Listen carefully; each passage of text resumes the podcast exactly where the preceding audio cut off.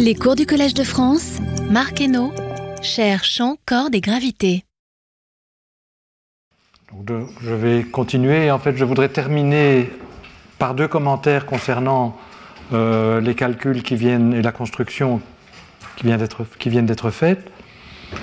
Euh, donc ici, je voudrais tirer les conclusions de ce qu'on a vu. Donc on a vu que les vecteurs de Killing de euh, l'espace de Minkowski, donc qui définissent les isométries de l'espace de Minkowski, définissent, induisent sur l'infini de genre lumière scri plus, mais c'est la même chose sur scri moins, en fait, euh, c'est les mêmes limites, cosinus q tend vers 0, des vecteurs qui ont la propriété de préserver la structure induite sur l'infini de genre lumière, c'est-à-dire d'être des vecteurs de Killing conformes pour la métrique, pour cette métrique-ci, donc la métrique de la sphère, et qui ont aussi la propriété de préserver de manière conforme, avec un facteur conforme qui est euh, relié à celui de la métrique, le les directions nulles.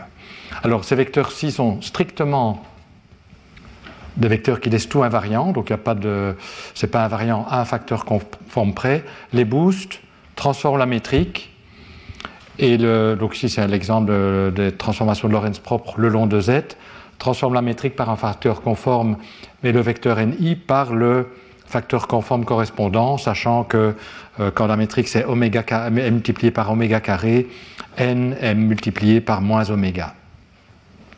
Alors, donc la structure des, des boosts, c'est ici un vecteur de Killing conforme de la métrique, comme j'ai dit, et vous voyez qu'il y a une translation selon U, selon la direction nulle, qui est linéaire en U et qui contient aussi les angles, et en fait c'est si, on fait le calcul aussi pour my et pour mz, euh, x, le facteur qui apparaît ici, c'est la divergence du vecteur euh, Killing conforme. Donc vous voyez, c'est d sur dθ de sinus θ va me donner cosinus θ.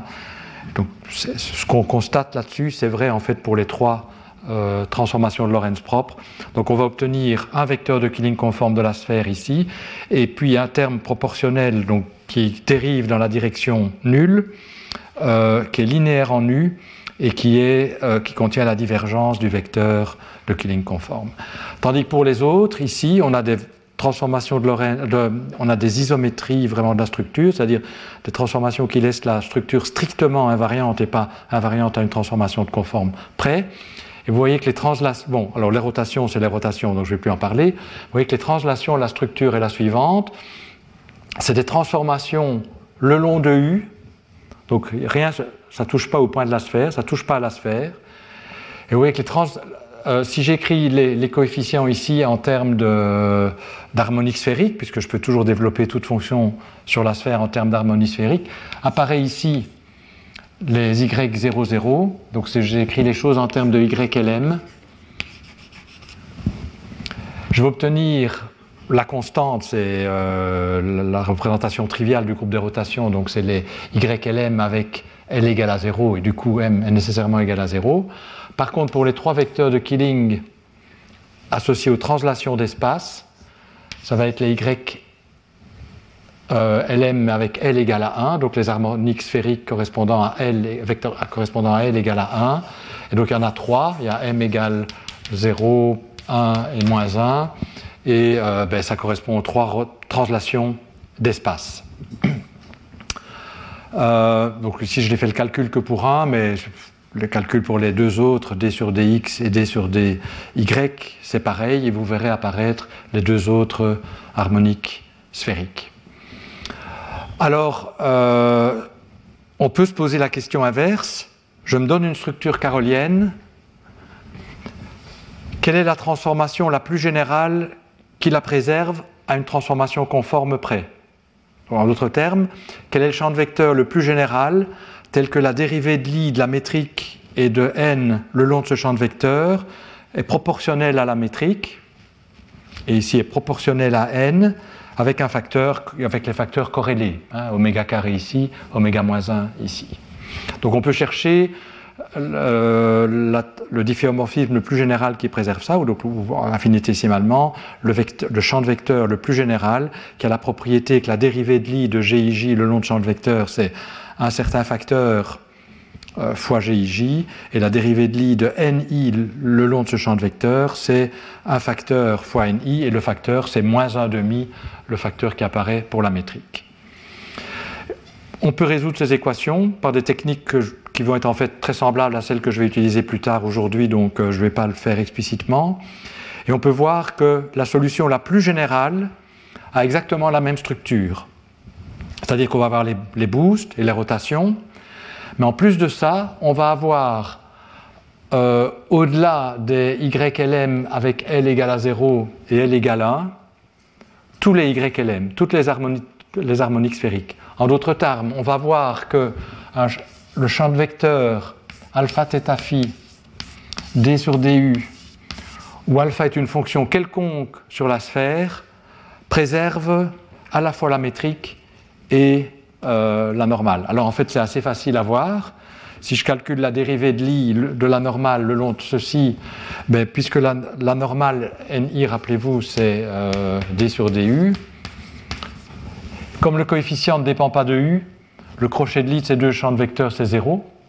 Donc la dérivée de lit de n le long de ce champ de vecteurs, c'est 0. Et pour la métrique, comme la métrique n'a pas de terme croisé, j'ai eu quelque chose que le champ de vecteurs ne dépend et, qu'elle ne dépend pas de u, quand on va calculer la dérivée de lit, c'est le même qu'un calcul que tout à l'heure, on va obtenir strictement 0. En d'autres termes, la transformation la plus générale qui préserve la structure carolienne, c'est plus que les isométries de Minkowski, c'est aussi toutes les translations selon U avec un coefficient arbitraire qui est une fonction arbitraire des angles. Lorsque cette fonction se réduit aux premiers harmoniques sphériques, c'est-à-dire y égale à 0 et y égale à 1, on retrouve la translation de temps et les translations d'espace. Pour les harmoniques plus élevées, c'est des nouvelles transformations qui ne, sont pas qui ne viennent pas d'isométrie de Minkowski, mais qui préservent néanmoins la structure à l'infini. Et en fait, on leur a donné un nom, c'est ce qu'on appelle les supertranslations. Donc les supertranslations, c'est les transformations de ce type-ci, avec alpha quelconque. Alors elles contiennent à la fois les translations et ce qu'on a, les, trans, les supertranslations pures, c'est-à-dire celles qui contiennent Y2, M, Y3M, tous les harmoniques, toutes les harmoniques sphériques euh, plus élevées.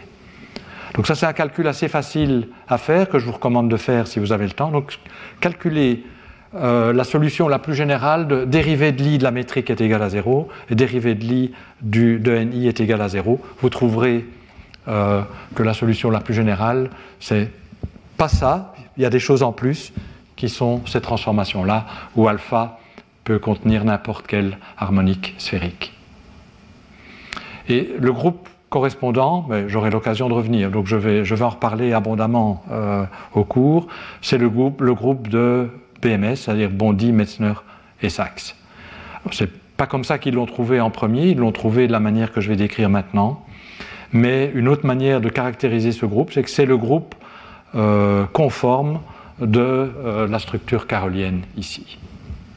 Donc c'est la même chose que le groupe BMS. Et donc le groupe BMS contient en plus des translations et des, rotations et des boosts, ce qu'on appelle les super translations pures, qui ont la même forme que les translations, sauf qu'au lieu d'avoir des coefficients qui se réduisent à des combinaisons linéaires des harmoniques sphériques L égale à 0 et L égale à 1, ce qui donne les quatre translations d'espace-temps, on a aussi les harmoniques supérieures. C'est une remarque que je voulais faire, mais donc tout ça va, prendre plus de corps euh, au fur et à mesure que le cours se développe. Enfin, je voulais déjà l'annoncer. Et l'autre chose que je voudrais dire aussi, c'est que dans la structure de Penrose, la compactification conforme de Penrose de, de l'espace-temps, les infinis de genre lumière sont bien représentés, c'est des cylindres, c'est régulier, mais par contre, il y a trois points, trois infinis qui sont euh, pas bien représentés, et en tout cas, et en particulier celui-ci qui va m'intéresser, l'infini de genre espace, est réduit complètement en un point. Ça veut dire que vous alliez à l'infini dans cette direction-ci, dans cette direction-là, dans cette direction-là ou dans cette direction-là, n'importe quelle direction, vous aboutissez toujours au même point. Et même si vous faites une transformation de Lorraine, vous passez un observateur en mouvement, et puis cet observateur en mouvement, lui aussi peut explorer les différentes manières d'aller à l'infini selon des directions de genre-espace, vous allez obtenir, en fait, toutes les... Si vous regardez des hyperplans, donc j'ai dessiné ici des géodésiques de genre-espace, mais c'est la même chose si je regarde des hypersurfaces de genre-espace, toutes ces hypersurfaces de genre-espace aboutissent en I0. C'est le même calcul. En d'autres termes, l'infini de genre-espace, qui a été complètement comprimé en un point, n'est pas très bien adapté dans cette représentation pour étudier le comportement des champs lorsqu'on tend vers l'infini selon des directions de genre-espace. Parce que les champs vont être très singuliers, ils vont avoir des limites qui dépendent de la direction. Et donc, euh, ça ne va pas être des, objets continus. Ils vont, selon la valeur du champ, selon que vous alliez dans cette direction, dans cette direction en général n'est pas la même, mais c'est le même point dans la, dans la compactification conforme de Penrose. Donc, on va avoir des objets très singuliers en I0 dans la compactification euh, de Penrose. Et donc, comme ça va m'intéresser ce qui se passe en I0, notamment parce que on va vouloir comprendre le raccordement de I-, de, de, scri- avec scri, scri+, on va devoir euh, euh, on va devoir euh, résoudre cette singularité pour avoir quelque chose qui est une surface. Et donc ça, je vais en parler plus tard, mais je veux déjà annoncer les choses ici. C'est que ce diagramme-là, c'est magnifique pour étudier l'infini de genre-lumière, et la construction est, superbe, mais pour comprendre ce qui se passe en I0, c'est plus compliqué, et on va être obligé de faire quelque chose. Or, comme, comme I0, c'est l'endroit où toutes les hypersurfaces de Cauchy aboutissent, et les surfaces de Cauchy, c'est important, puisque ça contient toute l'information. Euh, si on veut étudier les propriétés asymptotiques sur des hypersurfaces de Cauchy, on va devoir faire quelque chose en I0. J'en parlerai la fois prochaine, donc dans, une semaine. Donc je voulais déjà le dire ici. Donc c'est important de se rendre compte que I0, c'est un point. Mais c'est un point où aboutissent toutes les hypersurfaces de Cauchy, toutes les directions de genre, genre espace. Toutes les, les géodésiques de genre espace. D'accord Donc, ceci étant dit, maintenant, je vais passer euh, à, la deuxième, leçon, proprement dit, qui est euh, de vous décrire une construction qui est un classique de la relativité générale, qui est la construction de, du Abondi, euh, Metzner, Sachs, Van der Burg, qui étudie les propriétés asymptotiques de la gravitation quand on tend vers l'infini selon des directions de genre lumière. Donc dans le cours, c'est les directions de genre-espace qui vont, qui vont m'intéresser beaucoup, mais comme il y a quand même des concepts très importants qui ont été introduits par ces articles classiques de Bondy, Metzner, euh, et Sachs, et notamment le groupe de BMS, Bondy, Metzner, Sachs, est apparu la première fois dans ces travaux, je voudrais les, les reproduire ici et faire aussi des connexions avec certaines choses que j'ai développées à la première leçon. D'accord Donc, la référence, enfin, j'ai donné les références dans, dans, mon cours, je vais très peu dévier de ces articles classiques. Hmm? Mais comme ce sont des articles classiques, c'est important d'y être exposé au moins une fois. Donc voilà, ceci étant dit, j'ai plus besoin aujourd'hui du diagramme de Penrose, ou pas beaucoup. Pas beaucoup. Et bon, ça, on va les retrouver, mais autrement. Donc maintenant, je sors du cadre de Minkowski, donc on va supposer qu'on a un champ de gravitation, donc une métrique qui a de la courbure, et, mais on va supposer qu'elle a une zone asymptotiquement plate, donc ça représente un système isolé, et on va essayer de comprendre la structure de cette métrique quand on tend vers l'infini, mais dans, direction, dans, des directions de genre lumière. Alors pour, pour faire ça, je vais introduire ce qu'on appelle les, les coordonnées de Bondy, puisque c'est un certain monsieur Bondy qui a introduit ça pour la première fois. Et pour fixer les idées, je vais prendre ce qu'on appelle les coordonnées de Bondy retardées. Donc il y en a, on peut faire deux constructions. Soit on, étudie euh, plus, soit on étudie scri moins. Donc il faut ces deux systèmes de coordonnées différents. Ici, celui-ci, on va voir, est adapté à scri plus, à l'infini futur. Et la manière dont on va procéder, on va supposer qu'on on va se donner une famille d'hypersurfaces de genre lumière. Donc on va supposer, donc en fait, euh, la motivation, je vais la dessiner ici. Dans Minkowski, à nouveau ds carré, donc ceci c'est Minkowski, donc j'avais appelé ça c'est moins dt carré plus dr carré plus r carré dt, oméga carré. Et dans Minkowski, on peut introduire ce qu'on, appelle les coordonnées euh, retardées. Alors, euh, c'est-à-dire qu'au lieu de travailler avec T, R et les angles, bon, θ phi on n'y touche jamais, donc euh, je vais passer à des coordonnées qui sont U, R, θ phi, où U est ce qu'on appelle une coordonnée nulle euh, retardée. Elle est définie comme t moins r. Et donc, on va faire le changement de variable. t est égal à u plus r. Alors, u a la propriété que u égale à constante, ben, c'est des cônes de lumière. Donc, c'est u égale à constante, c'est une famille de. U égale à 0, c'est le cône de lumière passant par l'origine. Hmm? T égale à R, U égale à 5, ben, ça va être le cône de lumière qui euh, démarre de T égale 5 ici. Et donc vous voyez que ces cônes de lumière me donnent une famille d'hypersurfaces de genre lumière, hein, puisque toutes ces hypersurfaces, la surface du cône, enfin le cône, euh, c'est des surfaces de genre lumière. Et donc on a une famille, si je regarde les U égale à constante, on a une famille d'hypersurfaces. Bon, on va, on va regarder les choses euh, loin de l'origine. Bon, évidemment, les cônes, il y a une singularité ici. Mais comme on va s'intéresser à un champ de gravitation loin euh, des sources, bon, là où il y a les sources, d'ailleurs, les choses sont très différentes. Donc, on ne va pas regarder l'intérieur des sources. Mais loin des sources, on a effectivement une foliation par des hypersurfaces de genre lumière, hmm, donnée par U égale à constante. Et donc, on va analyser le champ de gravitation par le même type de euh, feuilletage. Alors, euh, alors U s'appelle coordonnée retardée, pourquoi? Ben Parce que la valeur de U en un événement, ici, c'est en fait la valeur. Donc, si j'imagine que ces cônes de lumière, c'est des signaux qui ont été émis par un observateur euh, sur l'axe.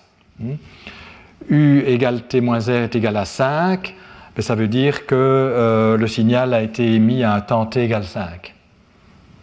Hmm?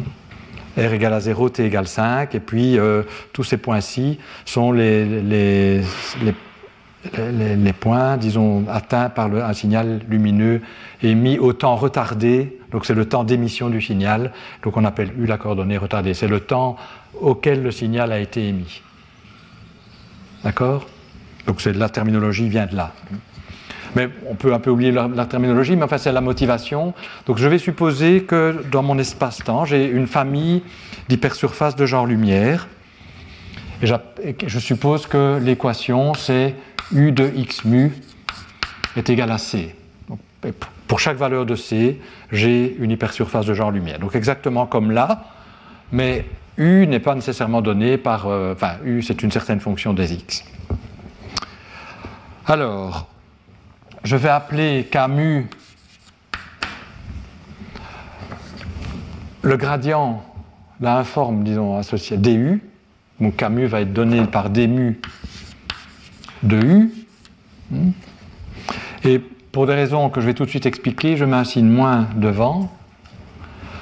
Bon, parce que je vais supposer que quand C croît, on va vers le futur comme ici. Donc vous voyez, si, euh, j'augmente la valeur de C, ben, ça veut dire que j'émets le, le, signal plus tard. Donc ça va, vers le, euh, futur. Si je calcule Camus dans ce cas-ci, donc le vecteur, le gradient de U, c'est dt. Ah c'est parce que je n'ai pas encore parlé de la signature. Donc moins 1, 0, 0 en coordonnées euh, sphériques. Ah oui, donc j'ai, ah si j'ai écrit la signature. Et donc si j'élève l'indice Camus avec état menu, donc la métrique inverse, comme j'ai signature moins, plus, plus, plus, euh, le 1 ici, oui, donc Camus, si je, je, vais définir Camus avec le signe moins, donc il y avait un moins ici, parce que précisément, grâce à ça, lorsque je vais élever l'indice, je vais obtenir 1 ici et 1 ici. Donc Camus, c'est moins des mu de U. Hmm. Donc si je calcule le gradient de cette fonction, j'ai moins 1, plus 1, 0, 0. Puis j'élève l'indice à l'aide de la métrique état nu ici, et vous voyez que j'ai 1, 1, 1, 0, 0. Et donc Camus, avec cette convention de signe, pointe vers le futur. Donc j'ai mis le signe moins là pour avoir un vecteur Camus qui pointait vers le futur. Avec mes conventions. D'accord, mais donc ce, Camus, ce moins n'est pas mystérieux, simplement qu'on a envie d'avoir quelque chose qui pointe vers le futur. Donc dans des coordonnées où U serait la première coordonnée, donc U, première, on va passer à un nouveau système de coordonnées, et c'est les coordonnées de Bondy vont, vont utiliser ce système-là. On va prendre U, la première coordonnée. Donc au lieu d'utiliser, bon, quelles que soient les coordonnées, au lieu on va le, nouveau x0, ça va être U, hein, comme ici, donc on va, se débarrasser de t, on va utiliser U. Et donc dans de telles coordonnées, bien évidemment, alors le gradient a une forme très simple, c'est, dans ces coordonnées, ben, euh, euh, dx0 sur dx0, donc ça va être moins 1, et puis les autres coordonnées étant indépendantes de, la première coordonnée, ça va être 0, 0, 0. je suis à, à 4 dimensions.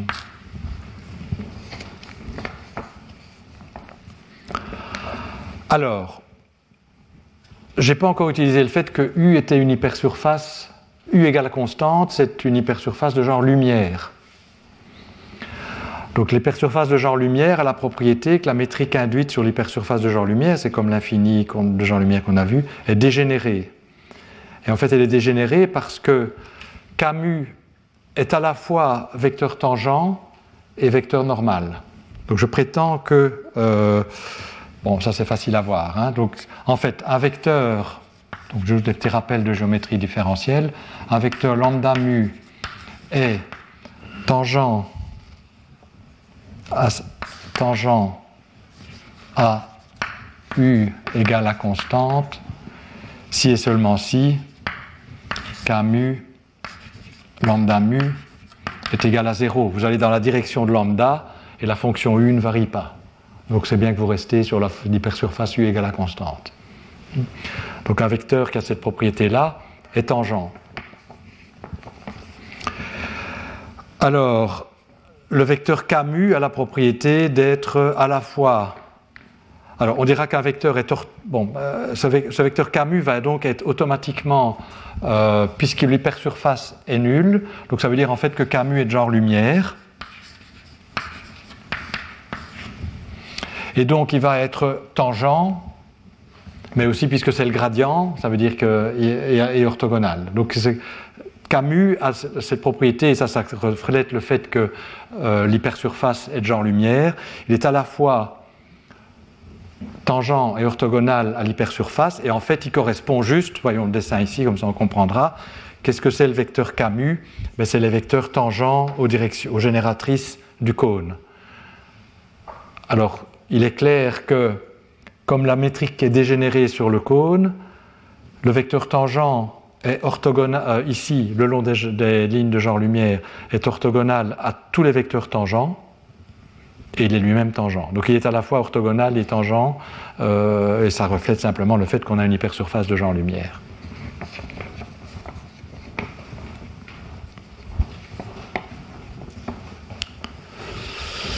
Donc on a cette propriété-ci, et euh, donc c'est une condition sur la famille d'hypersurface, bien sûr. Hmm.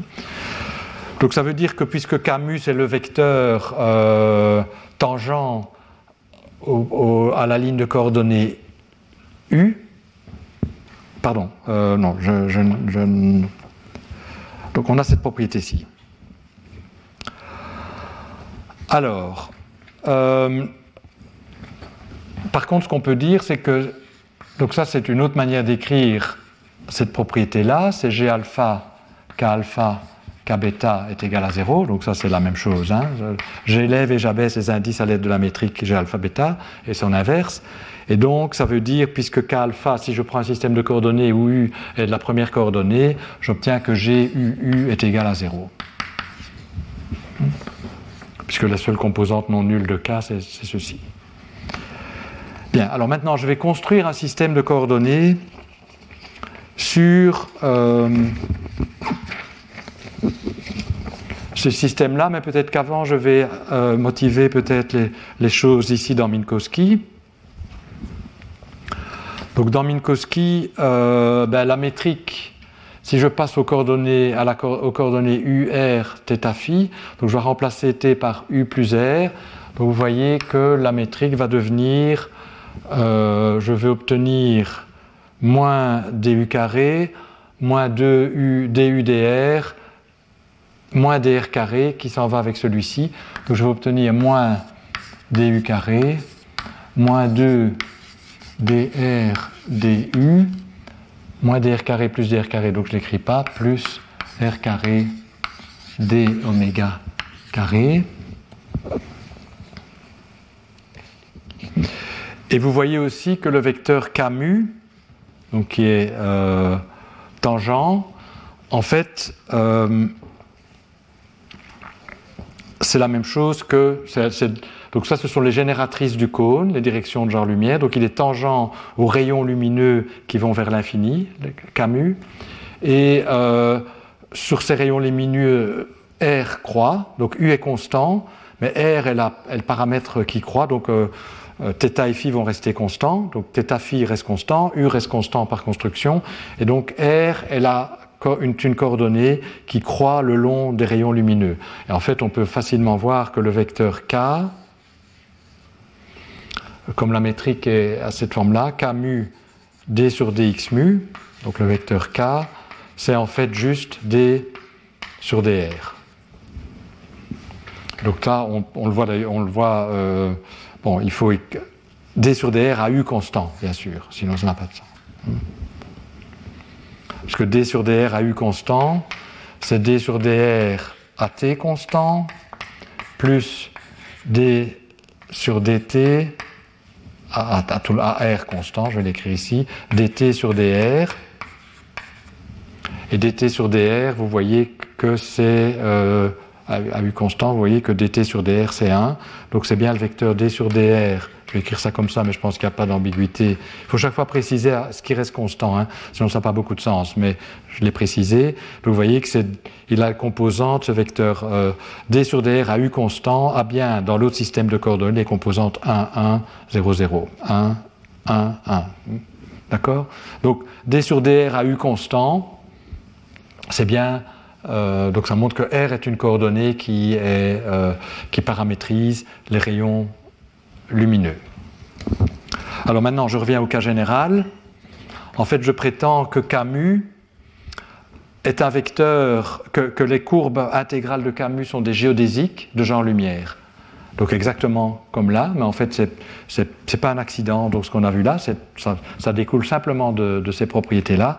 Et ça, c'est très facile à voir que Camus est un vecteur de genre lumière. Ça vient de simple. Je vais dériver. Donc d'abord que c'est une géodésique.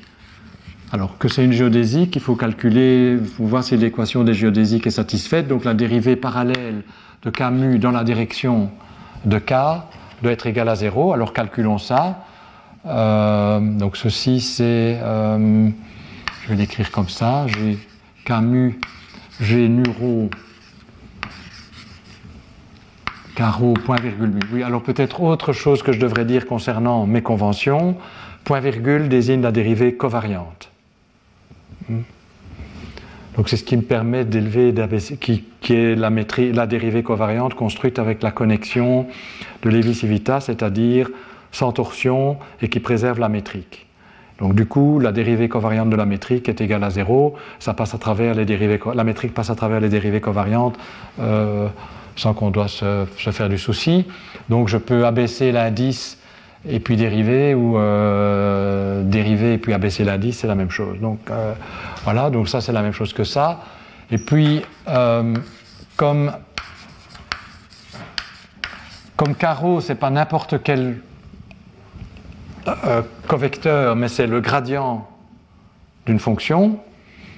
Cette dérivée covariante ici est symétrique. Ça va être une dérivée seconde avec les gamma qui sont symétriques. Donc ceci c'est symétrique, donc je peux le remplacer par camu point virgule rho. Et donc ça c'est camu. Alors mais ça c'est 1 demi camu euh, camu point virgule rho g nu rho. Et puisque camu est de genre lumière, c'est égal à 0. Donc vous voyez que les courbes intégrales de Camus sont des géodésiques. Hmm. Et euh, je vais les appeler, et on les appelle les rayons, ces courbes. Et R est un paramètre qui croît selon les rayons dans le cas de Minkowski. et, on va introduire une telle coordonnée ici aussi. Donc on va introduire maintenant une coordonnée R qui a la propriété de croître lorsqu'on se balade le long des euh, courbes intégrales de euh, Camus en allant vers l'infini, comme, ici. Hmm? Donc on va choisir une telle coordonnée R et on va aussi supposer que, euh, vous voyez ici la propriété, c'est si vous fixez T et R ou U et R, vous avez une sphère. Donc je vais supposer aussi que là, la structure de, mes hypersurfaces U égale à constante est telle que si je fixe U et une valeur de, du paramètre le long des rayons, j'obtiens des sphères. Et donc je vais introduire des coordonnées θ phi, mais je vais, donc je vais à nouveau baptiser collectivement XA, où grand A prend les valeurs 1, 2. Mais je vais choisir ces coordonnées. Bon, euh, pour chaque valeur de t et de r, j'ai euh, une sphère. Donc si je me déplace, donc même à, u constant, si je me déplace le long d'un rayon, donc je fais varier la, valeur de R, j'ai chaque fois une sphère différente, hmm. en fait une sphère de rayon de plus en plus grande dans ce cas-ci, hein. j'ai déjà représenté la sphère comme un cercle en fait. Hein. Euh, donc ce que je vais faire, c'est je vais propager, donc sur chacune de ces sphères, je peux choisir des angles θ phi. Mais je veux que le choix de θ phi pour une valeur de R soit en accord avec le choix de θ phi pour la valeur suivante de R. Donc je vais imposer aux fonctions θ et phi que leur dérivée le long de Camus est nulle. Donc je vais imposer Camus mu θ égale Camus mu phi est égal à 0. Donc je veux propager θ. Je veux faire les choix des angles sur ces sphères. Donc j'ai pour chaque valeur de R, donc je fixe U. Pour chaque valeur de R, j'ai une sphère. Mais je veux que le choix des angles θ phi sur les, les, différentes sphères soit corrélé. C'est-à-dire, a priori, je pourrais, je pourrais faire tourner la sphère, choisir autrement les angles, mais je ne veux pas faire ça. Et donc, ce que je dis ne pas faire tourner la sphère, c'est prendre des angles θ et phi qui obéissent à cette condition.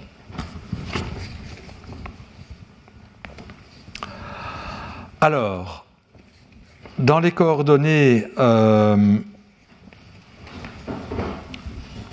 donc, je vais avoir mes coordonnées U, R, qui est un paramètre qui, croît le long des, rayons, et θ phi.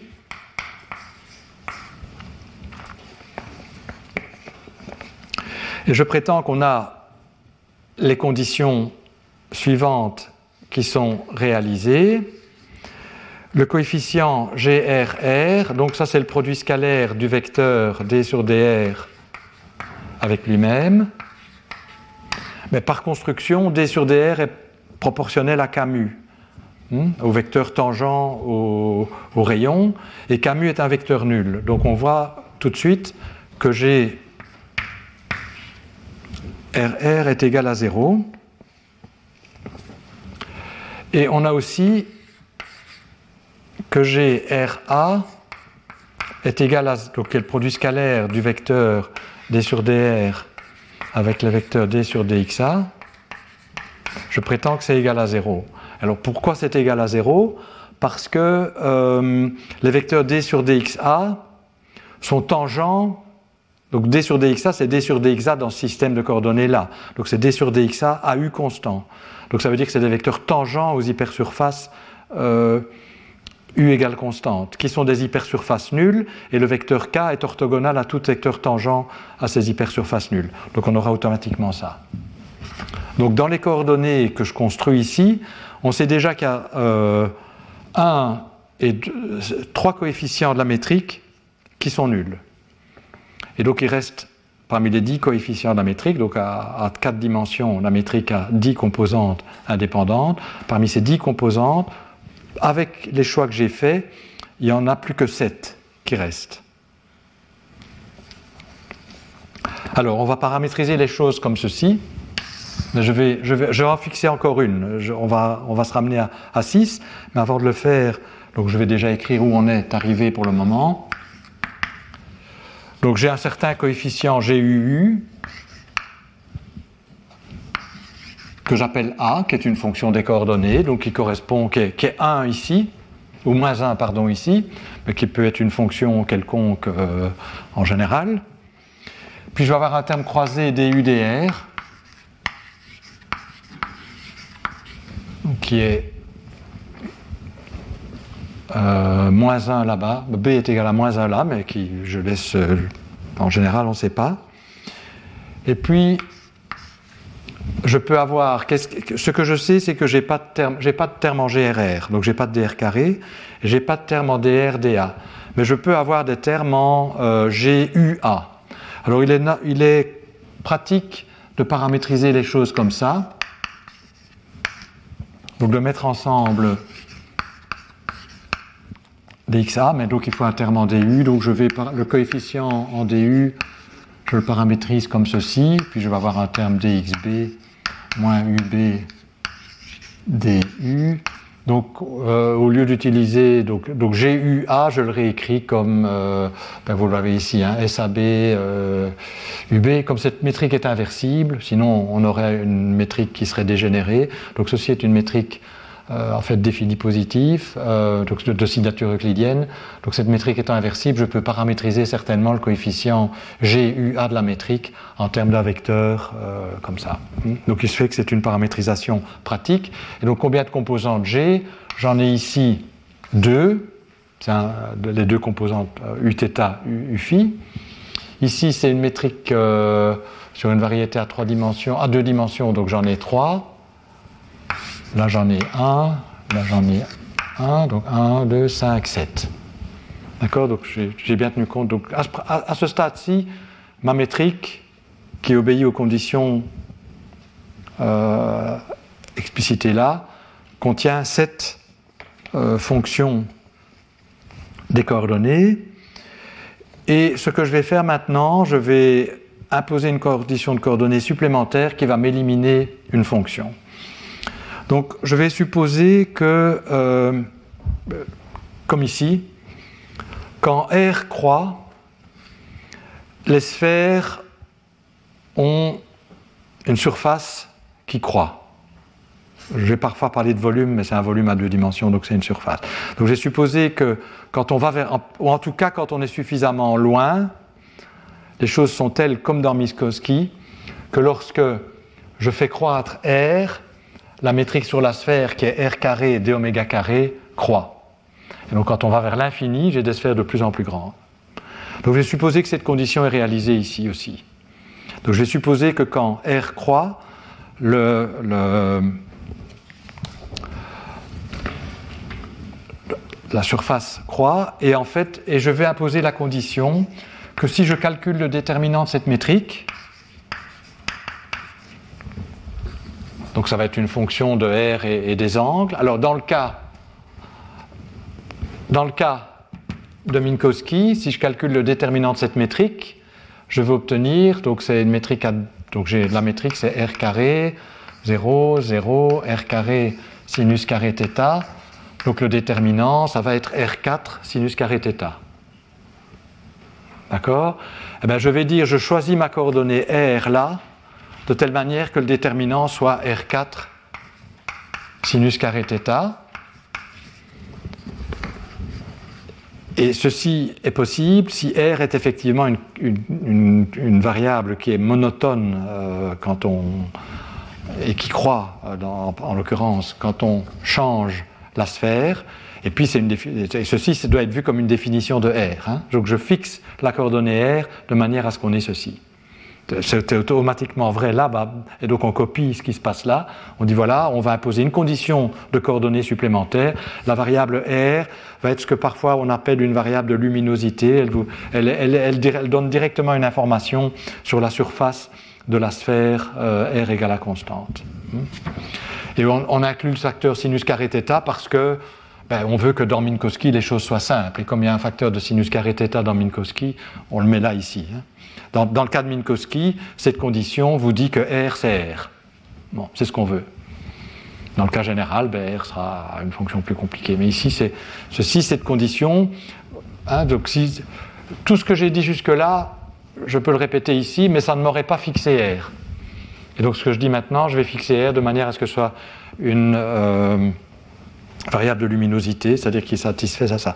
Un autre choix possible aurait été de dire je vais prendre R paramètre affin le long des géodésiques. Ce fait que dans Minkowski, ça donne la même chose. R est un paramètre affin. Euh, ou affine, je ne sais pas ce qu'on dit. Euh, et euh, en général, ça ne donne pas la même chose. Bondy a fait ce choix, je vais prendre le même choix. Hmm. Alors. Juste une question. K et donc K va être proportionnel à D sur DR. Donc c'est. Oui. Ils ont la même direction, ils sont proportionnels, mais, mais il y a un facteur en général. De ce que je viens de dire, oui, voilà. Si j'avais pris R paramètres affines, ils auraient été, j'aurais pu les choisir égaux. Mais comme euh, ceci ne va pas me donner nécessairement, c'est un paramètre qu'ils ont appelé de luminosité, parce que c'est lié à, la surface de la, de la sphère euh, R égale constante, euh, ça va en général pas être. Euh, on va pas avoir exactement la correspondance. D'ailleurs, ça se voit dans les, éléments de matrice.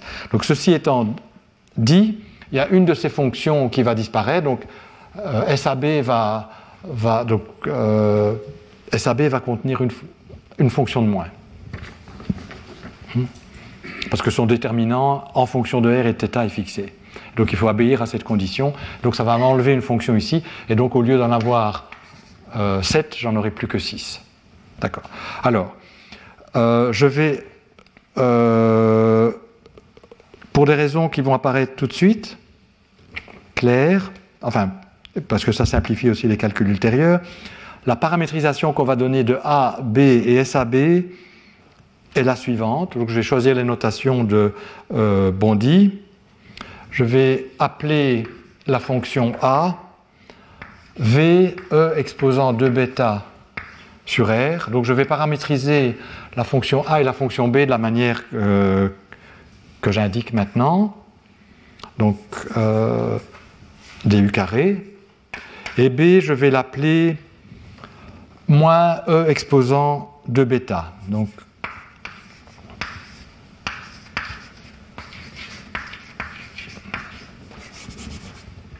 Donc, ça, c'est une réécriture de B, et une fois qu'on a paramétrisé B comme ça, on paramétrise A comme ça.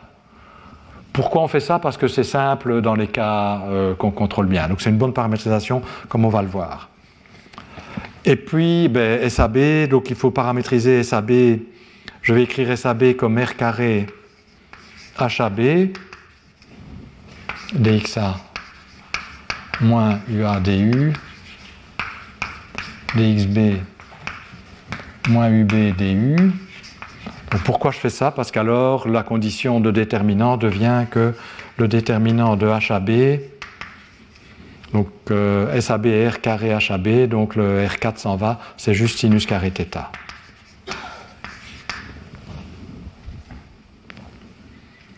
Donc ça, si vous ouvrez, si vous regardez les articles euh, classiques, comme j'ai dit, ou historiques de Bondy et de Sachs, c'est la forme de la métrique à partir desquelles, de laquelle ils étudient les propriétés asymptotiques et les équations du mouvement, etc.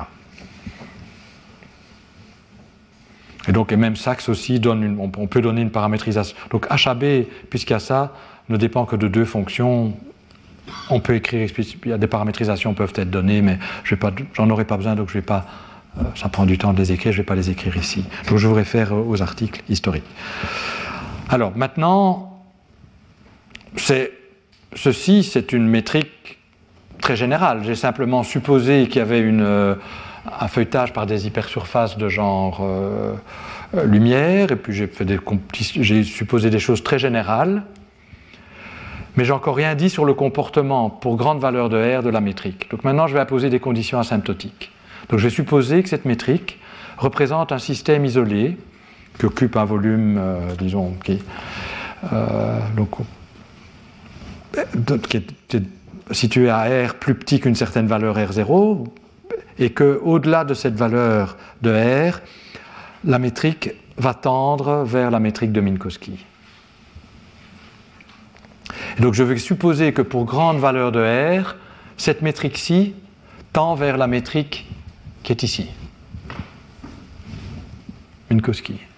En d'autres termes, je vais supposer que V exposant de bêta sur R tend vers moins 1, que, euh, moins e, e, exposant de bêta tend vers 1 et que HAB tend asymptotiquement vers la métrique de la de sphère euh, ronde. Donc c'est ce que je vais faire maintenant.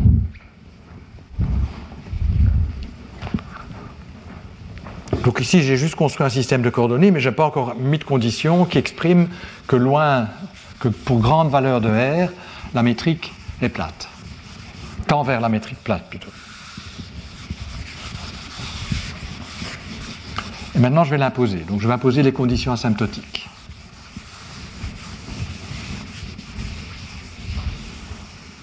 Alors ça, j'en aurai sans doute besoin. J'espère avoir le temps de faire ça.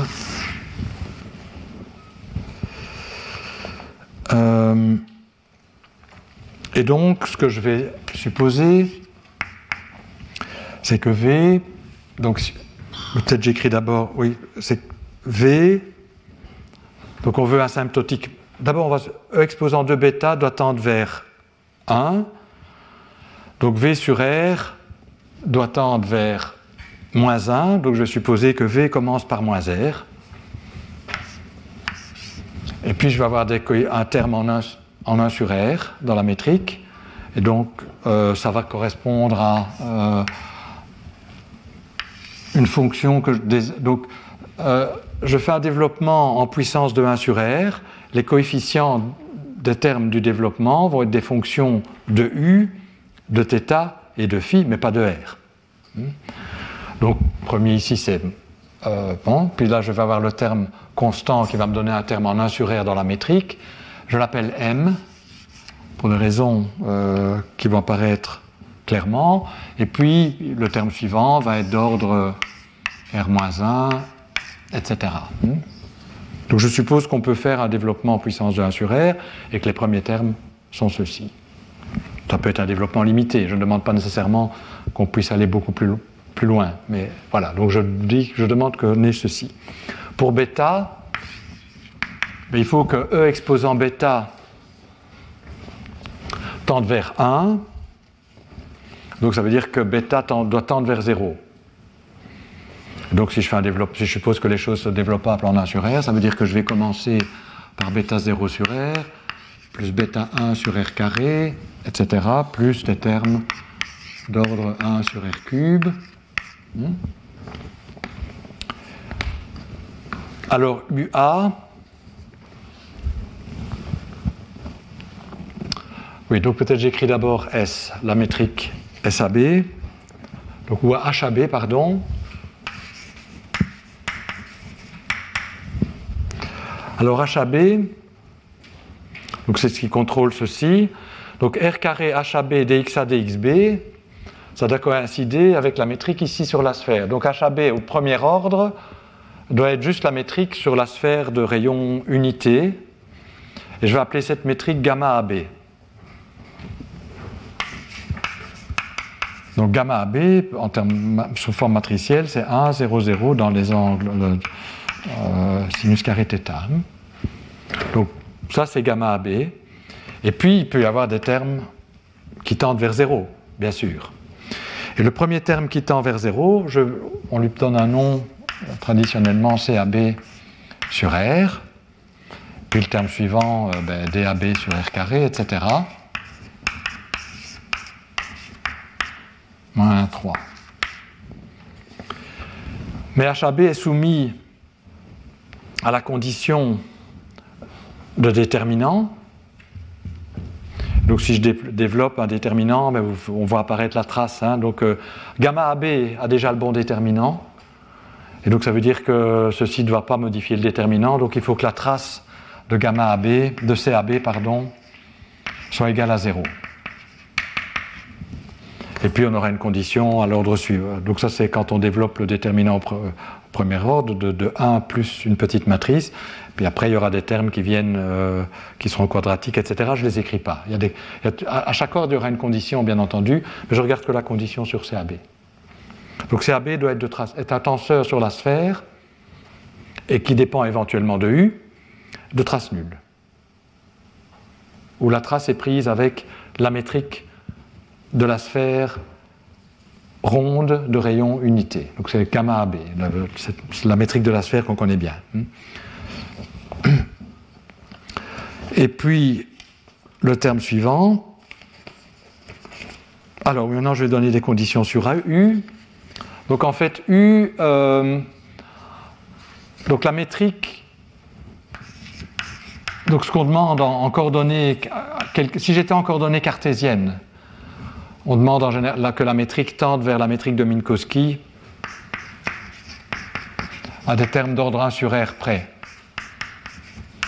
Mais évidemment, quand, vous passez à coordonnées cartésiennes à coordonnées polaires, le changement de variable faisant apparaître des R, ce qui est d'ordre 1 sur R peut devenir d'ordre 1. Donc il faut toujours comparer au terme dominant. Alors le terme croisé, disons, angle, donc A fois U, quand vous faites le changement de coordonnées, euh, ceci reste d'ordre Le changement U en termes de l'ancienne variable, c'est d'ordre 1, mais les angles vont apparaître un R. Donc ça va faire rehausser de 1 le degré, la dépendance en R. Donc ce qu'on va demander, c'est qu'éventuellement les termes croisés, c'est que les termes croisés, on va autoriser que les termes croisés, quand on va à l'infini, euh, quand il y a une composante angulaire, se comportent comme d'ordre 1. Parce que ça, c'est un, ordre 1 sur R plus petit que l'ordre de Minkowski qui est 1 sur R. Donc je vais demander que euh, UA, avec l'indice en dessous, qui, contrôle ceci, soit d'ordre 1. Mais donc quand je vais élever l'indice à l'aide de la métrique, comme la métrique va comme R carré quand je vais élever l'indice, je fais apparaître en 1 sur R carré. Donc en fait, UA, c'est juste pour motiver la, condition asymptotique sur UA avec l'indice au-dessus. On va demander que ça commence à l'ordre 1 sur R carré. Et je vais appeler le premier terme UA0 euh, plus UA 1 sur R cube plus des termes d'ordre 1 sur R4.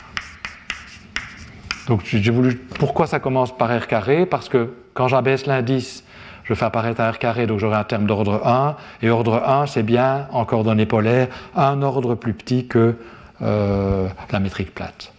D'accord?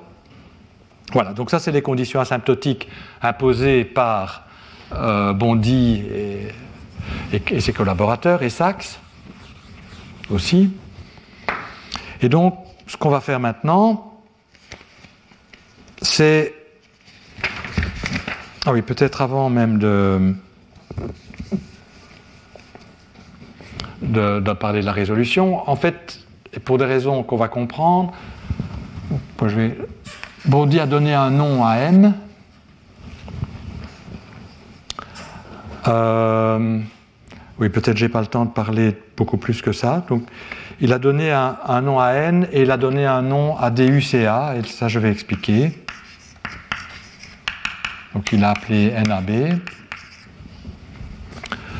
Alors M, il a appelé l'aspect masse de la solution. Donc ça s'appelle depuis lors l'aspect masse de Bondy.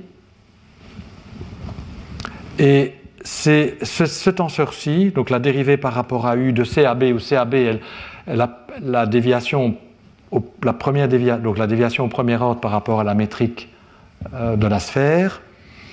La dérivée par rapport à U, il l'appelait le tenseur des nouvelles, the news tensor. Bon, je l'appelais tenseur des nouvelles. Euh, alors, on va voir peut-être pourquoi ceci est relié à la masse. Ben, regardons, on peut écrire Schwarzschild dans des coordonnées retardées. c'est très facile, enfin c'est relativement facile. Donc si vous parlez de Schwarzschild, partez de Schwarzschild, ds carré, moins 1 moins 2m sur r, dt carré, plus 1 moins 2m sur r, moins 1 dr carré plus r carré de oméga carré. Donc j'ai envie d'écrire ça dans des coordonnées de Bondy, que j'ai effacées, mais enfin, euh, vous vous en souvenez. Et donc pour faire ça, je vais introduire ce qu'on appelle la coordonnée euh, tortue, qui est définie comme ceci.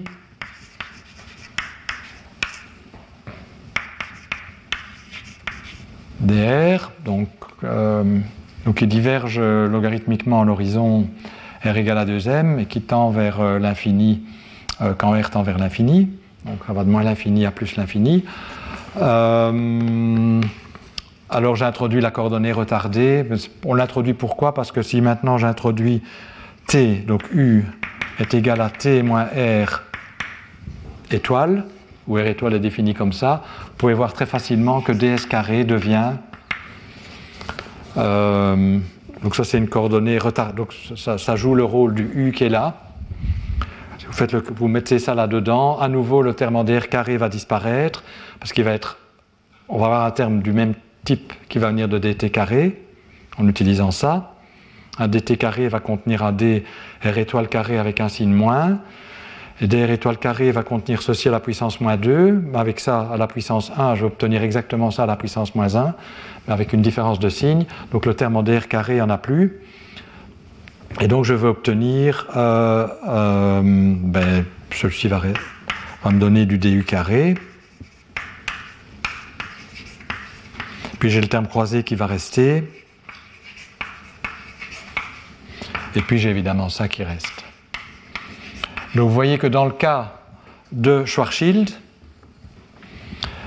M, donc avec ma parabole, donc si maintenant vous, allez avoir euh, euh, oui, rappelez-vous, on avait V, on avait v sur R, E moins 2 bêta, donc qui est, qui est égal à 1, puisqu'il n'y a pas de terme euh, dans ce cas-ci exactement. Donc on a V sur R doit vous reproduire ceci, donc euh, je pense que normalement les choses ont été faites pour avoir le même M. Donc ce M-ci est le M qui est là. je ne sais plus, j'avais mis un, moins devant V, je ne sais plus, dans la définition. Non. Donc voilà, euh, donc on a le moins qui me donne ce moins 1 ici, puis j'ai le 2m sur R, mais il y avait, donc j'ai bien 2m sur R qui vient de développement là. Donc vous voyez que ceci, qui est bien, bien connu comme étant le paramètre de masse de Schwarzschild, correspond avec le m introduit ici. Donc c'est pour ça que Bondy lui a donné le nom de euh, aspect masse de la solution. En général, cependant, le m qui est ici va dépendre de u et peut dépendre des angles aussi. Donc dans Schwarzschild, on a une situation, où les choses sont statiques, on a la symétrie sphérique, donc euh, m ne dépend ni des angles, ni de temps, donc ni de u. C'est une constante, qui apparaît comme une constante d'intégration. En général, si je regarde une solution tout à fait générale, avec des ondes gravitationnelles, etc., m va être une fonction peut dépendre des angles et peut dépendre de u. Hmm. Donc ça, ça justifie la terminologie pour m.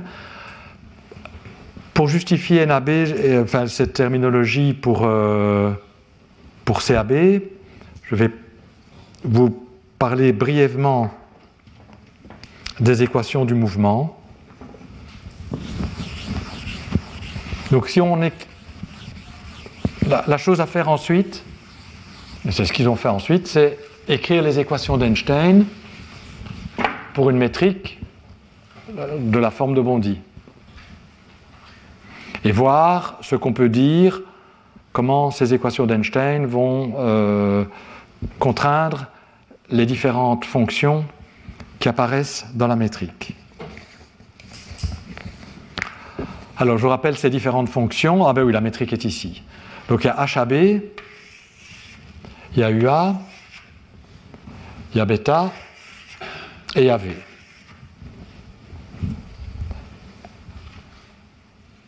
Alors, là je vais juste vous référer aux références, mais c'est propriété importante à savoir. Donc, si vous voulez voir la démonstration, il faut aller vers ces articles. C'est assez long, il faut un peu manipuler les équations d'Einstein, mais la conclusion le résultat est relativement facile à comprendre.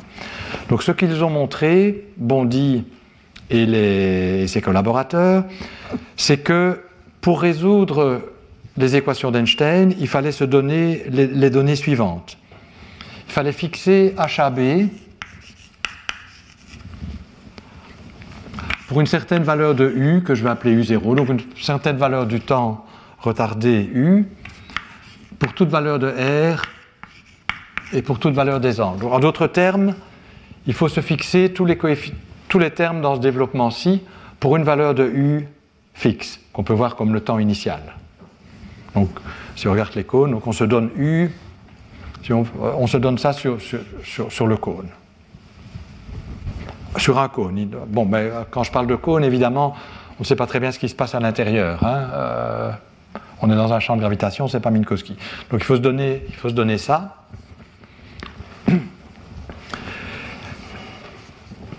Il faut ensuite, donc, alors, il faut se donner en fait concernant HAB un tout petit peu plus, mais uniquement sur le coefficient suivant, le, le CAB, qui dépend de U et des angles, il peut être arbitraire. Donc il faut se le donner si on veut spécifier la solution.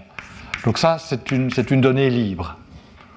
On peut se donner librement CAB. Si on veut intégrer les équations du mouvement, on peut se donner librement CAB, et il faut se le donner si on veut spécifier complètement la solution. Et puis ensuite, il faut se donner les conditions initiales. Bon, ça c'est pour la partie intéressante, disons, qui est la partie en fait angulaire.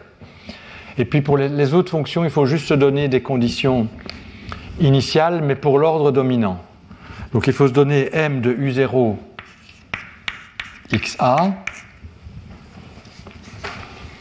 Et, ah mais je ne vous ai pas dit, euh, pour ua, oui, il faut se donner, euh, peut-être je peux l'écrire,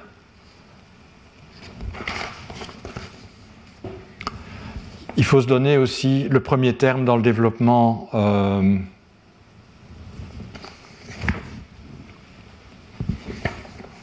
de, U. Et donc, en fait, euh, il faut se donner aussi U1A, parce que l'autre va être, va être fixé par les contraintes pour U0XA. Alors, U1A, on peut voir que c'est relié à l'aspect moment angulaire, mais je ne vais pas parler de ça maintenant. Voilà, donc ce que Bondy et ses collaborateurs ont montré, c'est que les équations d'Einstein déterminaient complètement la métrique, pour autant qu'on se donnait des conditions initiales, ben, ça on le sait bien, il y a des degrés de liberté au champ, et ça consistait dans cette formulation à se donner la fonction angulaire HAB pour une valeur de U0, HAB devant être contraint euh, évidemment par ces, conditions de trace, enfin de déterminant. Hmm. Donc il y a deux fonctions à se donner là. Et puis, euh, pour une valeur donnée de U0, mais en plus de ça, la première fonction non triviale qui apparaît, elle est complètement arbitraire. Donc, on peut la choisir comme on veut. On, aura chaque, on peut, pour chaque choix, construire une solution. Et puis, les autres coefficients de la métrique, il faut se donner euh, la valeur de l'aspect masse pour une valeur de U0, pour l'instant initial, instant en termes de temps retardé, et idem pour le premier coefficient euh, qui apparaît dans le développement ici. Et ils ont montré qu'ensuite, en tout cas, en, supposant que le développement formel en puissance de R avait un sens, tous les autres coefficients étaient déterminés. Donc c'est les seuls degrés de liberté qui apparaissent dans le problème. Et, en particulier, ils ont montré, c'est ça une, une des équations intéressantes, c'est que la dérivée, donc pourquoi il faut se donner que m pour une valeur de u0, c'est parce que quelque part dans les équations d'Einstein, il y a une équation d'Einstein qui relie la dérivée de m au reste. Alors c'est quoi le reste? Dans ce cas-ci On peut montrer, bon ça je ne vais pas le faire explicitement, mais ça vient des équations d'Einstein, c'est en fait le tenseur NAB qui apparaît là,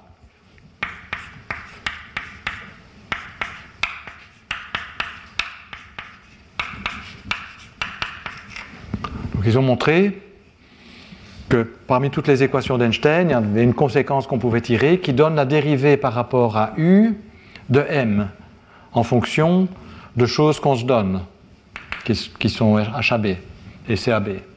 Et donc, CAB en tout cas. Donc si vous connaissez CAB, justement, c'est une des choses qu'on peut se donner. Vous connaissez le tenseur n. Et donc vous voyez que la dérivée par rapport à U de m, en général, ne va pas être 0. Dans Schwarzschild, ça serait 0 parce que le n est égal à 0. La métrique HAB est juste la métrique euh, gamma AB, donc CAB est égal à 0, donc a fortiori DU de CAB est égal à 0. Donc dans le cas de Schwarzschild, évidemment, ce tenseur-ci est nul et vous apprenez que la masse est constante. Dans le cas d'une solution générale, la masse n'est pas nécessairement constante, l'aspect masse de Bondi n'est pas nécessairement constant, et l'interprétation physique, elle est très claire. Si vous, si vous dessinez les choses en, termes de diagramme de Penrose, et même si on l'a dérivé pour, euh, pour euh, Minkowski uniquement, ça donne une bonne idée des infinis, donc euh, oubliez un peu ce qui est là, mais en tout cas regardez l'infini. Ce qui se passe quand vous travaillez sur une hypersurface de genre lumière, c'est qu'évidemment, s'il y a des, particules de masse nulle, en particulier les ondes gravitationnelles, peuvent s'échapper, peuvent, passer peuvent euh, arriver à l'infini de genre lumière. Et donc ce qui peut se passer, c'est que si vous mesurez la masse ici et la masse là, il peut y avoir une différence qui est liée à l'énergie qui a été transportée par les ondes gravitationnelles. Alors on peut montrer à nouveau, je ne vais pas développer ça plus, je veux simplement le mentionner parce que c'est important, mais ça n'est pas l'objet principal du cours, on peut montrer qu'effectivement, et c'est pour ça qu'on a donné le nom tenseur de nouvelles à n, c'est que l'énergie, le flux d'énergie à travers cette surface est précisément donné par ça. Et donc la variation de la masse va être directement reliée au flux d'énergie à travers euh, à l'infini. Alors c'est très intéressant, c'est très important. J'ai donné les références, enfin elles se trouvent sur, mon, sur le site. Euh, sur la page euh, reprenant le cours. Hein. Donc, si, cela vous intéresse, c'est des résultats importants, mais on ne peut pas tout faire. Euh, je vous encourage à aller voir les, articles euh, historiques de Bondy et Sachs. Hmm? Donc le, tenseur de nouvelles porte bien son nom, c'est vraiment ce qui est, ce. Et alors pourquoi il faut, spécifier CAB Mais Vous voyez qu'on se donne un problème qui n'est pas un problème sur des hypersurfaces de Cauchy, et donc, quand on doit intégrer les équations, on doit savoir ce qui vient ou ce qui part par l'infini. Si vous voulez savoir ce qui se passe, si vous connaissez les choses ici et que vous voulez savoir ce qui se passe là, ben, ça va dépendre de ce qui est sorti. Et donc, ça n'est pas contrôlé euh, en, sachant ce qui est ici. Et donc, c'est pour ça que, comme on donne un problème de Cauchy, si vous voulez, mais pas sur une hypersurface de Cauchy, il y a des choses qu'il faut se donner en plus si on veut avoir un problème complètement spécifié ou bien posé. Et donc on est obligé, il faut contrôler, et, comme ça, il faut en d'autres termes contrôler les nouvelles, ce qui sort, ce qui, sort dans ce cas-ci, puisque c'est un. Euh, donc si on sait ce qui sort, on est capable de prédire l'avenir. Vous savez qu'on a un contrôle des, signaux qui se propagent à vitesse de la lumière euh, et qui vont sortir. Donc si on, se donne ça, on est capable de construire la solution. Donc c'est un problème où on on, a une fonction arbitraire du temps qu'il faut spécifier et qui mesure euh, ce qui sort à l'infini. Si on se donnait, si on faisait la même chose euh, dans des coordonnées de Bondy euh, avancées, là il faudrait savoir ce qui rentre. Hein. Donc vous, poseriez un problème de Cauchy sur des, hypersurfaces comme ça, et donc il est clair que pour aller de là à là, vous devez savoir ce qui, rentre. On aurait, même, on aurait la situation, disons, symétrique du point de vue renversement du temps. Bien, alors je ne dirai pas plus euh, sur hum, la métrique de Bondy, les coordonnées de Bondy, juste pour vous dire que peut-être j'aurai l'occasion d'utiliser la terminologie masse de Bondy et euh, new, tenseur de nouvelles, euh, donc vous avez comme ça une idée de ce que c'est. Mais je, rappellerai peut-être plus précisément quand je les utilise exactement ce que je veux dire, mais vous avez déjà été exposé une fois comme ça. Ce que je voudrais faire maintenant, c'est me poser la question des symétries asymptotiques. Donc j'ai ici une métrique qui a un certain comportement asymptotique et je voudrais déterminer les difféomorphismes qui préservent ce comportement asymptotique. Donc tel que si je fais une transformation donc de R va en R', qui est une fonction de R, U, θ phi, U va en U', qui est une fonction de euh, R, U, θ phi, etc. pour θ et pour phi. Est-ce que dans les nouvelles coordonnées, quelles sont les conditions pour que dans les nouvelles coordonnées, la métrique prenne cette forme-ci avec un comportement asymptotique en termes de la nouvelle coordonnée qui est donnée par celui-là C'est ce qu'on appelle les symétries asymptotiques. Donc je voudrais résoudre ce qu'on appelle les équations. Donc je vais considérer des difféomorphismes infinitésimaux. Et donc je vais considérer les transformations infinitésimales de la métrique sous difféomorphisme. C'est-à-dire je vais être amené à considérer la dérivée de Lie de la métrique pour ces, les difféomorphismes infinitésimaux, définis par le champ de vecteurs considéré. Donc je vais, chercher les champs de vecteurs qui ont la propriété que la dérivée de Lie de la métrique le long de ces champs de vecteurs est compatible avec la forme asymptotique. Donc la variation de la métrique, donc quand on, fait un difféomorphisme, la métrique G lambda mu devient G lambda mu plus dérivée de l'i, donc à l'ordre, bon il y a un epsilon que je devrais écrire, hein, plus epsilon carré, bon, et donc ce que je vais demander c'est que cette métrique-ci prenne la même forme peut-être avec une fonction v', B, v', bêta', h', u', a, etc., où ces fonctions ont le même comportement asymptotique. Donc quelles sont les conditions sur xi pour que cette métrique ait la forme de Bondy avec les mêmes conditions asymptotiques c'est ce qu'on appelle les symétries asymptotiques, donc qui préservent la forme asymptotique de la métrique. Et donc je voudrais déterminer tous les champs de vecteurs qui ont cette propriété. donc je vais devoir résoudre la condition dérivée de l'i de la métrique.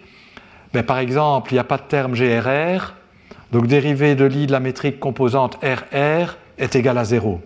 Je ne vais pas en engendrer une par changement de coordonnées, puisque par définition, je regarde les changements de coordonnées qui préservent la forme de la métrique. Puisque GRR est égal à 0, la nouvelle métrique G'(RR qui est donnée par GRR plus dérivée de l'I de GRR, composant GRR, RR, pardon, doit être égale à 0. Et ainsi de suite. Donc il y a des zéros, puis il y a d'autres choses. Par exemple, je vais aussi demander que la dérivée de l'I de. Euh, que, la variation de la partie angulaire ben, puisque la partie angulaire est fixée au premier ordre à être la métrique de la, deux sphères, ça ne peut pas changer. Donc la variation de la partie angulaire devrait être un terme qui est en 1 sur R ici, bon, c'est multiplié par R carré, donc on peut avoir que des termes en, R. Donc c'est ça la stratégie, et je vais commencer le calcul parce que c'est quand même un calcul intéressant. Je ne vais pas faire peut-être toutes les étapes, mais euh, je voudrais en tout cas que vous que vous compreniez la manière dont ça procède. Et ce que je prétends, c'est qu'en faisant ce calcul, je vais retrouver exactement le groupe de Bondy, Messer, Sachs, c'est-à-dire le, groupe de BMS, c'est-à-dire le groupe de, qui préservait la structure carolienne conforme à l'infini. Donc en cherchant les symétries asymptotiques de cette métrique, je vais exactement tomber sur euh, les, transformations qui préservent la structure conforme à l'infini. Ce qui n'est peut-être pas très surprenant, mais néanmoins c'est un calcul intéressant. Donc, je vais vous montrer comment, comment on procède. Je ne vais peut-être pas faire tous les détails. À nouveau, ça se trouve dans les articles considérés. Hein. Mais donc, c'est pour ça que j'avais gardé l'expression de la dérivée de l'i ici, parce que je vais l'utiliser maintenant. Et donc, je vais regarder par exemple la condition que. Donc, quelle est la condition, par exemple, pour lambda égale mu égale r Donc, je vais parfois appeler ceci la variation, puisque ceci, je vais parfois l'appeler delta xi g lambda mu. Hein, donc, c'est la dérivée de l'i, c'est la variation de g sous ce, le difféomorphisme induit par xi. Donc je l'appelle parfois le dérivé de l'i, parfois delta xi pour se rappeler que c'est la variation. Donc je montre que g plus sa variation obéissent aux mêmes conditions asymptotiques. Et donc ça veut dire en particulier, puisque GRR doit être nul, que la variation GRR doit être égale à 0. Donc si je calcule la dérivée de l'I, cette métrique, le long de xi composante RR, je dois obtenir 0. Alors ça c'est facile. On va appliquer là, donc je vais faire les calculs vraiment en piéton. D'abord je réécris les choses. GRR rho plus 2 xi rho virgule R G rho R est égal à 0. Hmm? Donc j'applique simplement la formule générale. Comme j'ai pris deux fois la même composante ici, j'ai deux fois le même terme. Hmm? La dérivée par rapport à R. Alors ça c'est une équation qui est facile à analyser. Pourquoi? Parce que j'ai les composantes avec un R de la métrique ont le beau goût d'être soit nulles, donc ça c'est 0, soit en fait il n'y en a qu'une qui est non nulle, qui est GUR. Les composantes R angle sont nulles. Donc il n'y a vraiment qu'un seul terme qui apparaît dans cette équation. Je vais laisser tomber le. qui est xi u virgule R GUR est égal à 0. Mais puisque GUR est inversible, c'est la même chose que G xi u virgule R est égal à 0. Et donc j'obtiens la relation que XIU, bon, vous voyez, c'est déjà une belle relation. XIU ne peut pas dépendre de R, donc c'est une certaine fonction de U et de XA. Qui peut être quelconque, pour le moment. Ah, je n'ai regardé qu'une seule équation, hein. il, y en a 10 à satisfaire, hein. donc euh, euh, on va avoir des contraintes évidemment. Mais à ce niveau-ci, on a appris quand même une chose intéressante pas de dépendance en R pour XIU. Alors maintenant, on va regarder. Donc, la stratégie, c'est évidemment de s'attaquer aux composantes les plus faciles hein, pour essayer de, tirer déjà des informations et puis on abordera les composantes où il y a plus de termes qui apparaissent. Donc GRR était particulièrement facile parce que enfin RR c'est facile parce que GRR est égal à 0 strictement. Alors une autre composante qui est égale à 0 c'est GRA. Donc on va demander que delta xi GRA soit égal à 0. Alors là, bon, c'est un tout petit peu plus compliqué, mais enfin, écrivons donc d'abord les choses euh, en entier. Donc ça, c'est GRA virgule rho, ça c'est un terme qui est facile, c'est 0. Mais donc après, j'en ai en principe deux. Xi rho R G rho A plus xi rho A. Donc ici, je vais faire les premiers calculs, je vais vraiment les faire euh, euh, systématiquement. Hein. Comme ça, vous voyez, sans tricher, comment ça, comment ça fonctionne. A G, R, rho. Hmm. donc j'ai appliqué la formule générale qui est là-bas. voilà ce qu'elle me donne ici. alors ceci, puisqu'il n'y a pas de terme GRA dans la métrique, quand je varie la métrique, si je veux qu'elle garde la même forme générale, ben, il faut que ce soit égal à 0 strictement. Hmm. Alors, ça c'est le premier terme, il, ne dit pas grand-chose. Enfin, si, on peut, on peut l'oublier puisque GRA est égal à 0, donc les dérivés de GRA sont nuls. Et ici, GRA, si je regarde la métrique, j'ai à la fois des composantes. Euh, on va, on va, je vais d'abord écrire les choses en, détail. Donc là, j'ai d'abord. Euh, bon, j'ai une composante qui peut être UA, mais je viens d'apprendre que si U ne dépendait pas de R. Donc quand je mets U ici, j'ai rien. Donc ce que j'ai comme équation qui va me sortir de là, c'est xi angle, hein, ρ peut prendre la valeur d'un, peut être un angle, donc si B R, G AB, mais G AB, donc on l'a appelé R carré HAB.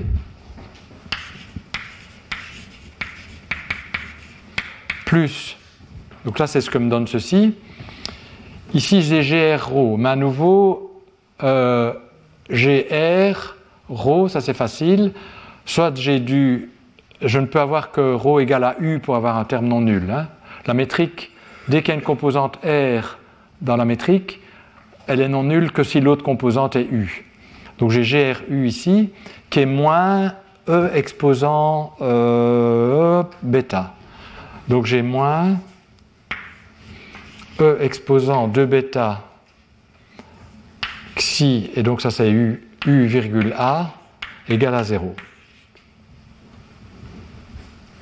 Donc j'ai une équation en fait qui est simple. Pourquoi? Parce que elle fait apparaître xi b maintenant la dérivée de xi b par rapport à r en fonction de quelque chose qui a des, sur, laquelle je peux déjà dire des choses. Hmm? Qu'est-ce que je peux dire? Ça, je sais, je, vais regarder le développement en puissance de 1 sur R, puisque, puisque c'est ça l'idée. Hein. on, veut, euh, on cherche des difféomorphismes qui préservent la forme asymptotique, donc on va aussi les développer en 1 sur R. Bon, il est clair que si j'ai un difféomorphisme qui décroît très vite en 1 sur R, il ne va jamais rien changer. Donc c'est intéressant de regarder les premiers termes. C'est là qu'on va, pouvoir dire des choses. Donc, je vais euh, développer en 1 sur R, mais qu'est-ce que j'apprends? Ce terme-ci est d'ordre 1, ne dépend pas de R. E exposant de bêta, c'est aussi d'ordre 1, hein, puisque bêta tend vers 0. Donc ça, c'est d'ordre 1. Donc ce que j'apprends par cette équation, c'est que si B R, alors je peux mettre ça de l'autre côté, c'est E, c'est disons euh, euh, la dérivée de f par rapport à, je mets de l'autre côté, xa, fois 1 sur r carré, la métrique inverse de h à b, que je vais noter euh, h à b comme ça. Donc j'introduis une métrique inverse de la métrique sur la deux sphères, qui n'est pas la métrique plate ici HAB, mais qui, est inversible néanmoins, donc AC. Et donc je vais élever et abaisser les indices ici. Enfin, voilà, j'écris ça comme ça. Donc HAB, c'est la, la métrique inverse. Donc ça, c'est d'ordre 1, ça dépend plus des corrections, mais donc euh, à l'ordre dominant, c'est en fait HAB euh, à l'ordre dominant, c'est gamma AB, plus des corrections 1 sur R. Hmm. D'accord Puisqu'on a vu que HAB à l'ordre dominant, c'était euh, le développement est là-bas, hein, c'est gamma AB. Donc gamma AB au-dessus étant l'inverse de la métrique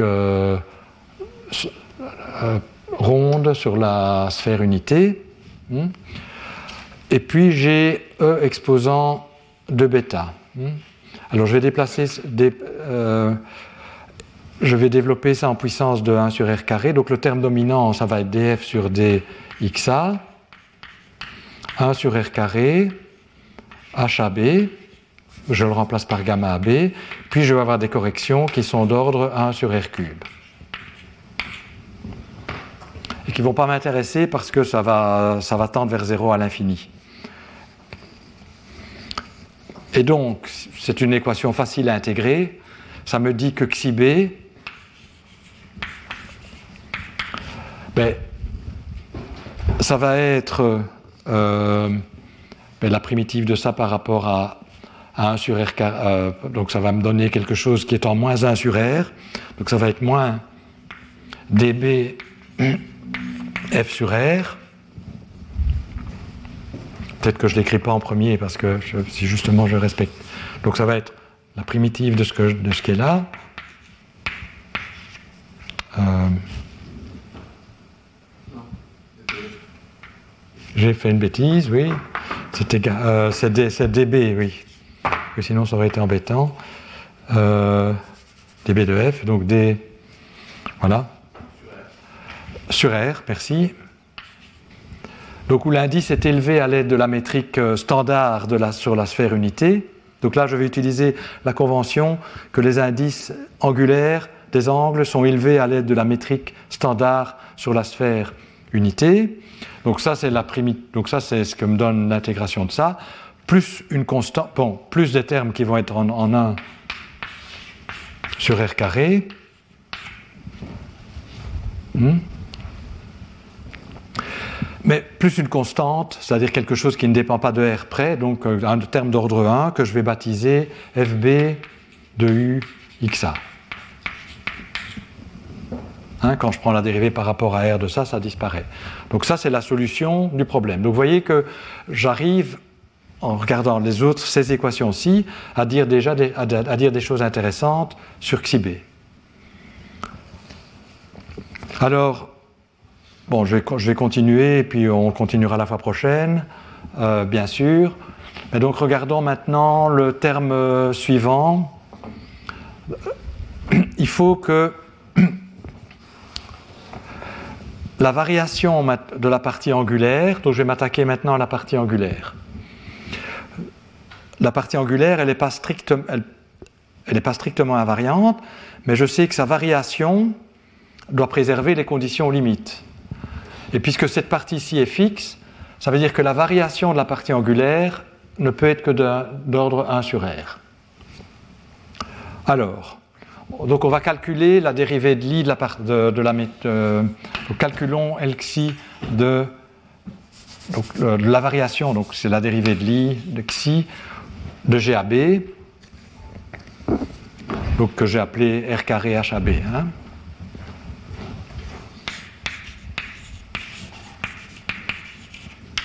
Et donc ça, ce qu'on va demander, c'est que ce soit d'ordre R, hein, puisque l'ordre R carré est fixé.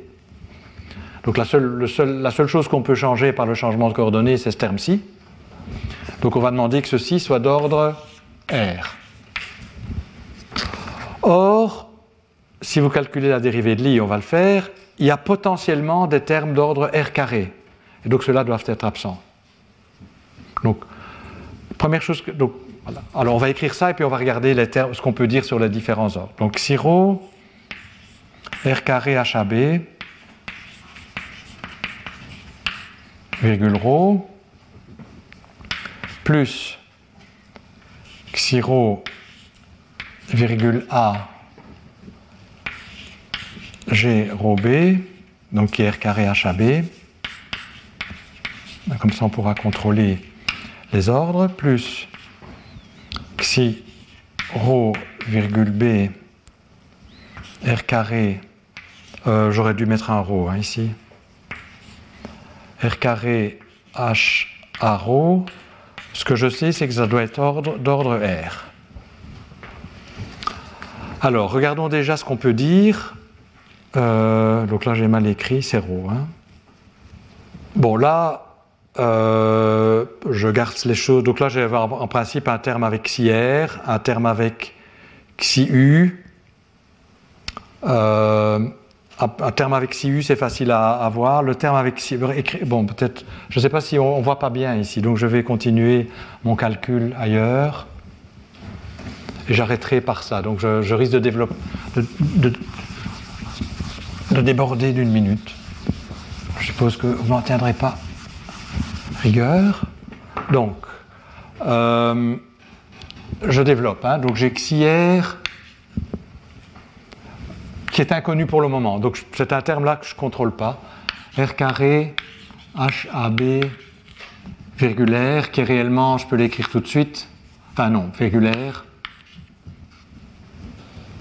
Hmm, donc la dérivée ordinaire par rapport à R. Donc la virgule, c'est la dérivée ordinaire. J'aurais peut-être dû le dire bien avant, mais j'imagine que vous l'aviez euh, compris. Alors ici, euh, puis je vais avoir xi u, la dérivée de ceci par rapport à u. La métrique ronde sur la sphère ne dépend pas de u. Donc ceci va, va voir que la dérivée par rapport à u de, de ceci, ça, ça part. Donc ça va être le terme en 1 sur R qui va apparaître j'ai un R carré, ça va me donner de l'ordre R. Donc ça, ça va automatiquement satisfaire cette condition, donc je ne dois pas l'écrire. Donc je, vais regarder maintenant les termes dangereux, ceux qui dépendent de R carré, potentiellement. Quand c'est U, ça ne donne rien. Quand c'est euh, un angle, donc si c'est, je peux obtenir quelque chose. Alors R carré sort de la dérivée. H et alors, si je regarde l'ordre R carré, euh, c'est gamma AB virgule C, les autres vont être d'ordre. Donc je regarde l'ordre R carré. Là, j'ai rien fait parce que je ne peux pas dire grand-chose encore sur XIR, mais donc là, je sais que je peux dire des choses. Donc ça, c'est le terme qui viendra de, la dérivée par rapport aux angles. Et puis j'ai deux termes, j'ai les termes qui viennent ici de dérivée par rapport aux angles. Alors j'ai xi r, virgule A, là je peux rien dire. Comme on ne connaît pas encore xi r, on va être prudent et on va l'écrire. Mais non, je ne l'ai pas parce que HRA a la bonne idée d'être égal à 0. Donc là, je n'ai pas besoin de savoir. Et donc, je vais avoir le xi HUB, hmm, quand ρ vaut la valeur U. Mais vous voyez que dans ce cas-là, ceci est d'ordre HUB. Euh, On avait dit que c'était d'ordre. Euh, j'ai oublié. HUB, c'était UB. Euh, hein. Et UB en dessous, ah, c'était d'ordre 1. D'accord Et donc là, j'ai xi U, virgule A, R carré, UB, euh, c'est ça?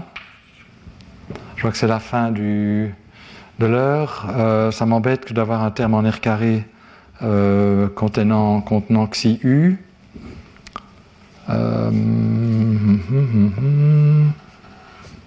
Donc là, normalement, j'ai dû. Donc quand j'ai.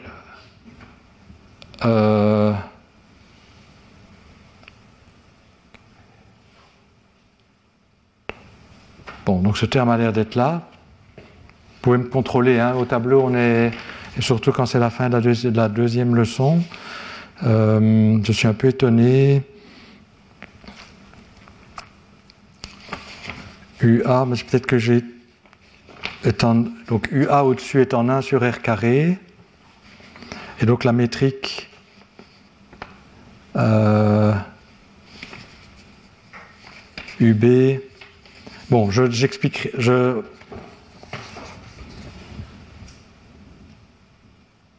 on viendra là. Donc, normalement, ce terme-ci est absent, mais je devrais l'expliquer la semaine prochaine. Il y a quelque chose que je ne vois plus. Euh, mais écrivons les autres. Quand j'écris les angles là, j'ai R carré je vois apparaître en fait la dérivée de l'i xi euh, c a gamma cb plus xi c virgule b gamma ac. Enfin, je peux peut-être regarder mes notes. Il me semble que j'ai fait le calcul tout à l'heure. Donc, euh, pourquoi j'ai dit que. Moi, H n'a pas d'indice U, non? Oui, donc c'était A n'a pas d'indice U, merci. Euh, je ne sais pas d'ailleurs pourquoi. Oui, c'est un indice. Euh, oui, mais c'était rho ici. Hein. Oui, j'ai été un peu vite. C'est pas ça que j'aurais dû écrire. C'est G rho. Voilà. B, merci. Vous voyez comme. Et j'ai rho B, donc je dois prendre G U B. Non euh, Oui. Donc c'est GUB que je dois prendre. Et GUB, pourquoi j'ai dit que c'était... Je ne vais pas vous retenir trop longtemps, donc je pense qu'il vaut mieux que je suppose que je vous ai démontré ça. Euh, oui, mais donc d'accord, GUB c'est d'ordre 1, et xi A c'est d'ordre 1. Donc GUB est d'ordre 1, oui c'est vrai, mais il n'y avait pas de R carré. J'ai mis un R carré euh, GUB, mais il n'y a pas de R carré. Donc c'est euh, d'accord. Donc c'est d'ordre 1. Donc ce, ce terme étant d'ordre 1 ne contribue pas. Donc qu'est-ce que vous voyez apparaître ici? Vous voyez apparaître R carré la dérivée de l'i du vecteur xi donc à deux dimensions de la, de la métrique ronde de la sphère, doit être, euh, doit être compensé par la contribution qui viendra d'ici. Alors, à l'ordre dominant, quelle est la contribution à l'ordre R carré de ceci? Ben, Vous voyez que euh, puisque ceci est d'ordre 1 à l'ordre dominant, ça vous dit que xi R euh, doit commencer par une fonction de R. Plus mu, plus des termes d'ordre 1 sur R. Je ne peux pas avoir des, termes, des puissances plus élevées, parce que si j'ai un terme d'ordre R carré ici, quand je dérive, il y a du R, j'aurai du R cube. Donc xi R commence par R, et vous allez obtenir l'équation de Killing conforme. Euh, pour la deux sphères, parce que vous allez obtenir ici lambda, 2 lambda, parce que quand je dérive le R ici, à l'ordre dominant, j'ai gamma AB ici. Donc j'ai R carré gamma AB, plus des termes qui vont contribuer aux ordres en dessous. Donc j'ai R carré gamma AB, donc gamma AB ne dépend pas de R, donc j'obtiens 2, 2 R ici. Donc j'obtiens 2 R carré gamma AB à l'ordre dominant. Et donc vous voyez cette équation-ci qui me dit que la dérivée de l'I le long du vecteur tangent à la sphère XC, la partie tangente à la sphère XC de la métrique ronde euh, de la sphère unité, doit être, égale, être proportionnelle à la métrique de la sphère unité avec un facteur de proportionnalité lambda qui est précisément ce qui apparaît dans Xier. Et donc apparaissent les vecteurs de Killing conformes de la deux sphères. Alors bon, l'histoire n'est pas finie, mais malheureusement euh, l'heure de cours est terminée, donc je vais arrêter ici. ça devenait d'ailleurs avec beaucoup de frottement, donc il vaut mieux que je m'arrête. Voilà, merci. Retrouvez tous les contenus du Collège de France sur www.colège-2-france.fr.